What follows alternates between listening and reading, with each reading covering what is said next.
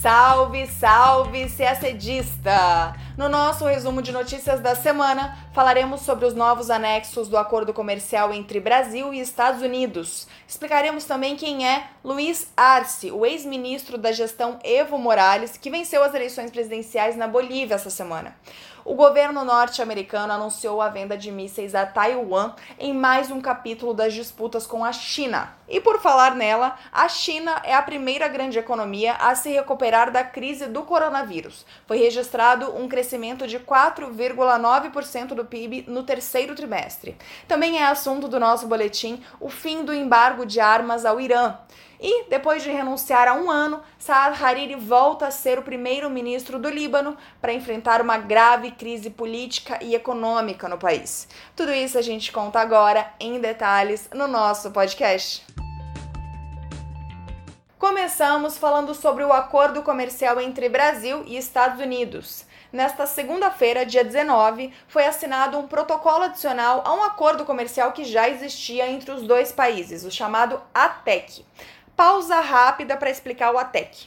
O Acordo de Comércio e Cooperação Econômica foi firmado no âmbito da Comissão de Relações Econômicas e Comerciais Brasil e Estados Unidos. Essa comissão foi criada em 2011, mas foi ativada apenas em março de 2019, na visita do presidente Jair Bolsonaro aos Estados Unidos. Pois bem, o acordo assinado no dia 19 atualiza o ATEC com anexos em três áreas: facilitação de comércio e cooperação econômica, boas práticas regulatórias e combate à corrupção. Na área de facilitação de comércio e cooperação econômica, o protocolo inclui disposições sobre consultas prévias, penalidades, janela única, operador econômico autorizado e automação. Regras essas que, segundo Itamaraty, vão muito além do patamar do Acordo de Facilitação de Comércio da OMC. O objetivo é diminuir o prazo e os custos das operações e, com isso, reduzir a burocracia. Quanto às boas práticas regulatórias, a ideia é tornar o ambiente de negócios no Brasil mais transparente, previsível e aberto à concorrência. Segundo o Itamaraty, é o primeiro acordo que usa disposições estabelecidas no Acordo Estados Unidos-México-Canadá. Já o terceiro anexo de combate à corrupção inclui disposições sobre lavagem de dinheiro, recuperação de recursos procedentes de corrupção, negação de ingresso para funcionários públicos estrangeiros envolvidos em corrupção e proteção adicional para delatores. Atenção, CACDista! O novo acordo não inclui temas tarifários. A ideia é que o protocolo sirva como base para novos acordos que, esses sim, podem envolver a negociação de tarifas. Segundo Itamaraty, os dois países irão definir alguns setores prioritários e sentarão para negociar no futuro reduções adicionais de barreiras ao comércio bilateral. Vamos falar agora de Bolívia. Na quarta-feira, dia 21, o Tribunal Superior Eleitoral do país confirmou que Luiz Arce venceu as eleições presidenciais realizadas no domingo, dia 18.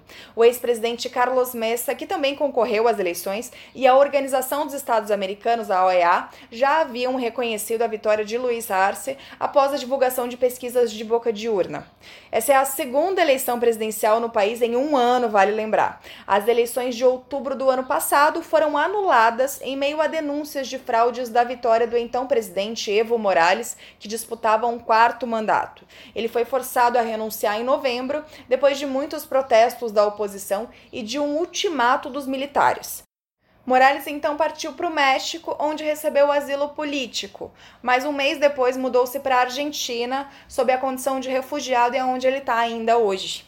Depois da renúncia de Morales, a senadora da oposição, Janine Añez, assumiu a presidência da Bolívia provisoriamente, prometendo realizar novas eleições o quanto antes. As eleições estavam programadas para o dia 3 de maio, mas foram adiadas por causa da pandemia. Luiz Arce é do Partido MAS, Movimento ao Socialismo, o mesmo partido do ex-presidente Evo Morales. Ele foi ministro de Economia na gestão de Morales entre 2006 e 2017. Arce foi responsável pelos processos de nacionalização da exploração de petróleo e de gás natural, o grande fator de crescimento do PIB boliviano, mas que também rendeu críticas. Analistas dizem que a economia boliviana não foi modernizada e ficou muito dependente das exportações de matérias-primas e energia. Arce tem um perfil considerado mais moderado do que o de Evo Morales. Em entrevistas durante a semana, ele disse que trabalhará para uma justiça mais independente e que não fará nenhum tipo de limitação à liberdade de expressão. Ele também afirmou que não irá impedir a volta de Evo Morales, mas que isso não significa que o ex-presidente fará parte do novo governo. Sobre as relações com o Brasil, Arce disse que quer renegociar os contratos de gás negociados entre os dois países na gestão de Janine Agnès, pois, segundo ele, o governo brasileiro não deveria ter firmado acordos com uma gestão que não foi eleita de modo democrático. A data da posse de Luiz Arce ainda será definida, mas deve ocorrer na primeira ou na segunda semana de novembro saindo da América Latina para falar de relações China e Estados Unidos. Na quarta-feira, dia 21, os Estados Unidos anunciaram a aprovação da venda de 135 mísseis para Taiwan. Mísseis esses que, uma vez lançados de Taiwan, têm a capacidade de alcançar a China. Os Estados Unidos também decidiram vender lança-foguetes táticos e equipamentos de reconhecimento aéreo por imagem, num contrato com valor total de 1,8 bilhão de dólares. Segundo o Departamento de Defesa dos Estados Unidos, a venda de equipamentos militares serve aos interesses interesses econômicos e de segurança nacional dos Estados Unidos e ajuda Taiwan a modernizar suas forças armadas e a conservar uma capacidade de defesa confiável.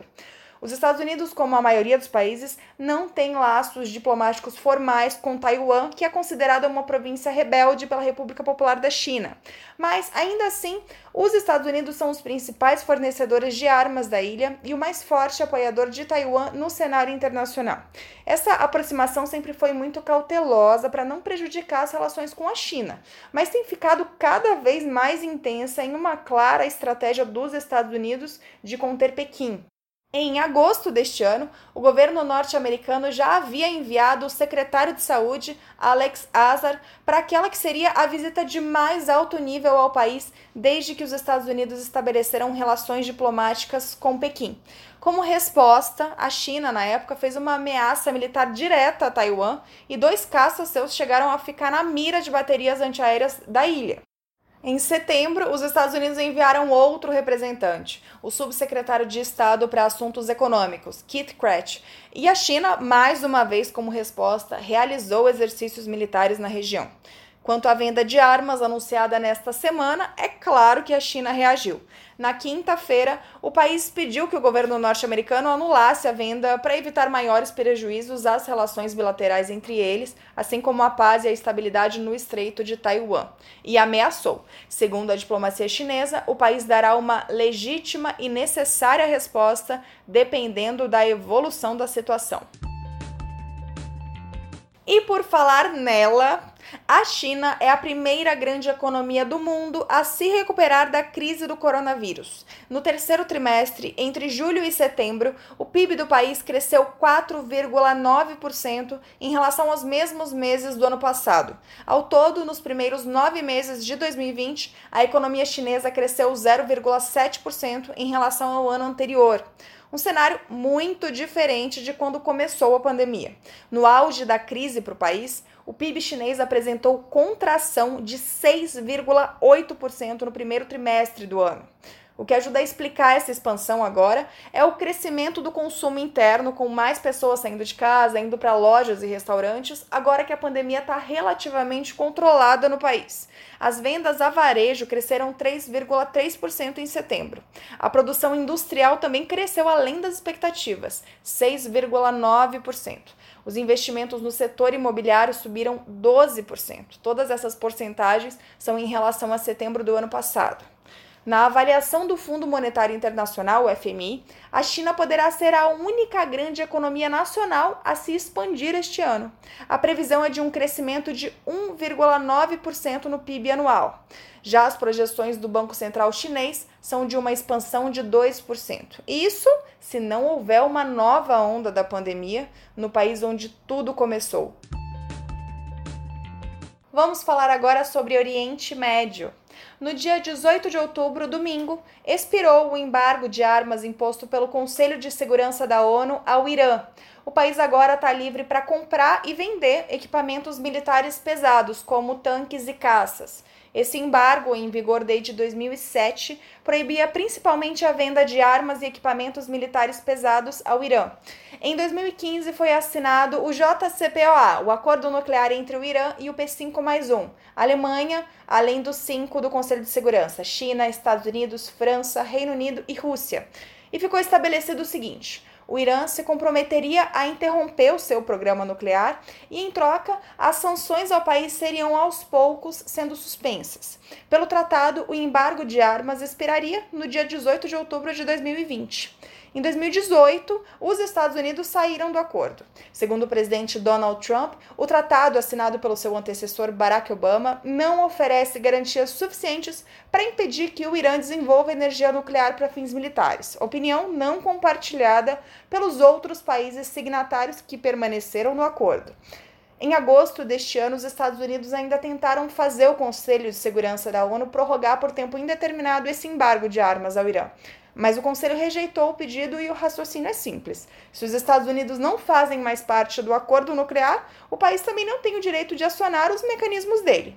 Em resposta ao fim do embargo, o secretário de Estado norte-americano Mike Pompeo declarou que a venda de armas ao Irã violaria as resoluções das Nações Unidas e ameaçou impor sanções. O ministro das Relações Exteriores iraniano, Mohammad Javad Zarif, declarou em sua conta no Twitter que a comunidade internacional conseguiu proteger o acordo sobre o programa nuclear e que neste domingo foi estabelecida a normalização da cooperação do Irã com o mundo. E o novo primeiro-ministro do Líbano é Saad Hariri. Bom, novo não é a melhor palavra. É a quarta vez que ele é nomeado primeiro-ministro do país. Desde que o próprio Hariri renunciou no ano passado, o Líbano teve outros dois primeiros-ministros que duraram meses no cargo, frente a uma grave crise política e econômica no país.